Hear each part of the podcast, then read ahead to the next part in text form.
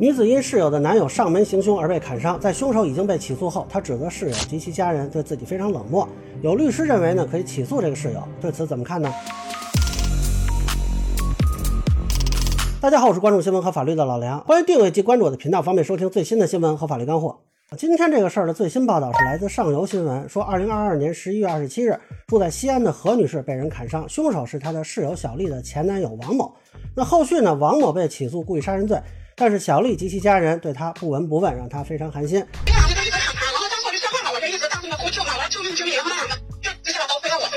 呃，根据何女士的说法呢，她出事是因为救小丽。那么这件事呢，很多人也跟之前发生的江歌案相关联，认为这都是室友嘛，啊，就认为呢这是江歌二点零版。相应的话题词“室友遭追砍，女子帮呼救也被砍二十多刀”冲上热搜。同时，上游新闻还做了一个网络调查，问如果是你，你会救吗？那我注意到呢，上游新闻还援引起诉书的描述，这个期间呢，小丽同事何女士呼救，王某用菜刀将何女士头部、胳膊等部位砍伤。上游新闻的记者认为这个内容证实了何女士的说法，并且采访了律师，那律师就提出啊，何女士可以起诉，要求小丽给予一定的补偿啊。但是我认为这个事儿吧，可能会有点疑问啊。先说比较确定的。这个王某犯故意杀人罪，但是对小丽来说呢是未遂。同时根据描述，他自己打的幺幺零，有可能认定自首啊。同时还有一点值得注意，他当时以为这个小丽死了，并没有继续对何女士实施伤害行为，有可能被认为是终止。那假如能够说如实供述啊，认罪认罚呀。啊我认为有可能是个十来年的刑期吧。那同时呢，对于两位这个受害者呢，他是负有民事赔偿责任的，包括医药费、营养费啊、误工费啊、伤残赔偿等等。但是通常不会有精神损害赔偿。这里还是照例呼吁啊，放开刑事犯罪精神损害赔偿的限制。但是小丽对于何女士有没有补偿的义务，这个就值得讨论了啊。首先，我认为这个案子类比江歌案就有点牵强。这个何女士跟小丽虽然也是室友，但是他们是住公司的宿舍。本身这个居住行为呢是不存在互助的，但是江哥是在刘鑫被前男友骚扰的时候收留了对方同住，这个关系就明显不同。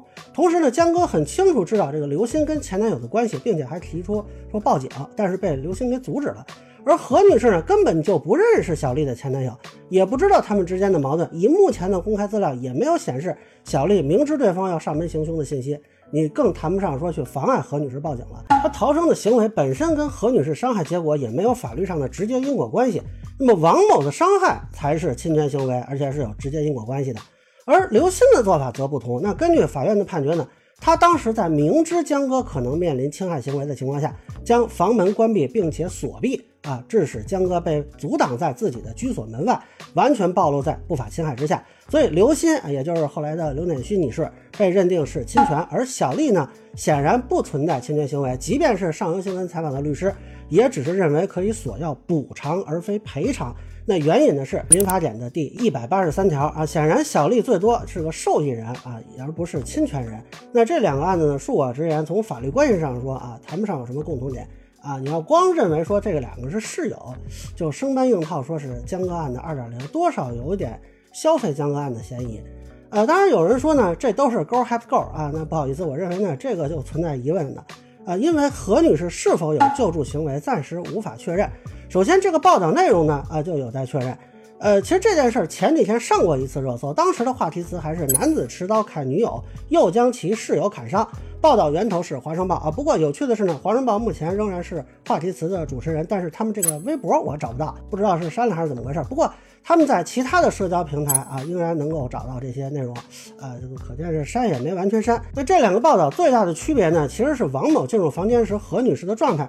根据上游新闻的报道，何女士当时。躺在床上玩手机是醒着的状态，而根据《华商报》的说法呢，何女士当时是从睡梦中惊醒。那么他是否清醒，对于他当时的呼救行为如何判断是非常重要的。根据何女士的说法，她根本不认识这个王某。呃，如果是以《华商报》的说法，她一睁眼看见一个男的拿着刀，她如果是出于本能呼救，这个何以见得是助人行为呢？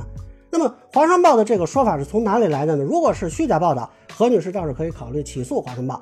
而如果华商报的报道是错误的啊，我们以上游新闻的报道为准。这里就有一个非常重要的细节，就是何女士说小丽进屋的时候喊了一句“何姐救我”，这里倒是有可能论证出于救助小丽的目的，她才进行的呼救。但咱们不妨设想一下，你躺在床上玩手机，突然冲进了一个男的，拿刀把你室友砍倒在床上。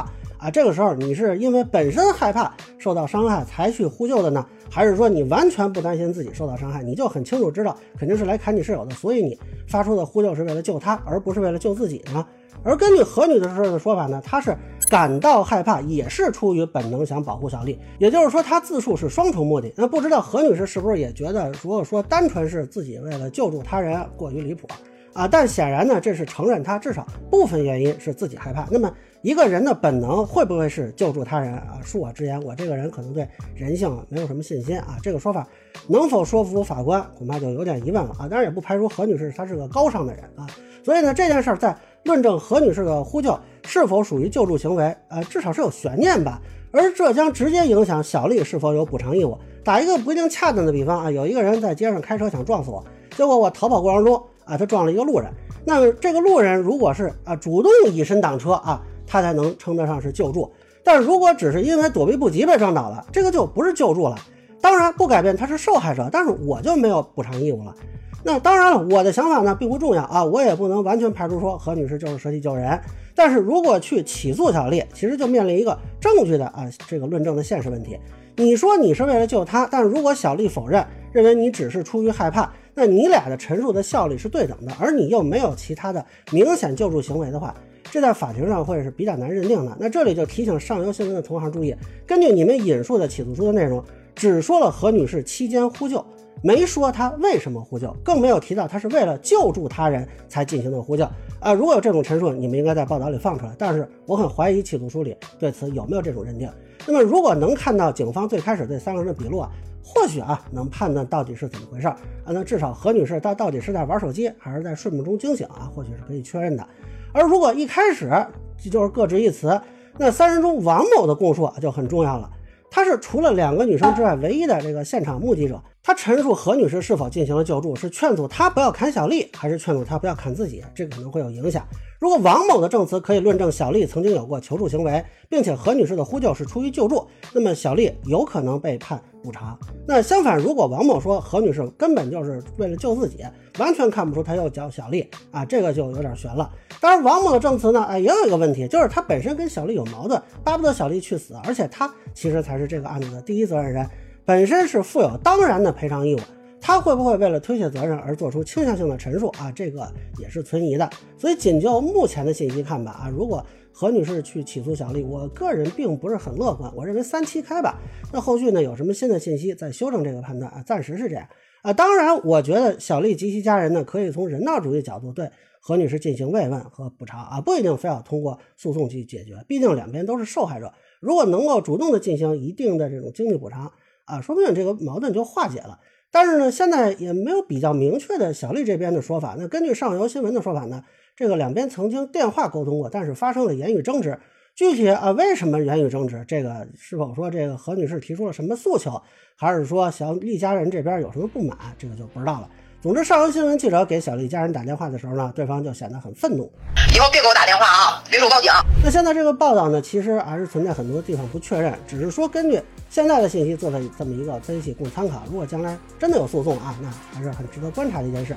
那以上呢，就是我对女子被室友前男友砍伤案的一个分享，个人简介咱们说，也欢迎不同意见小伙伴评论区在每个留言，中觉得说的还有点意思，您可以收藏播客老梁不郁闷，方便收听最新的节目。谢谢大家。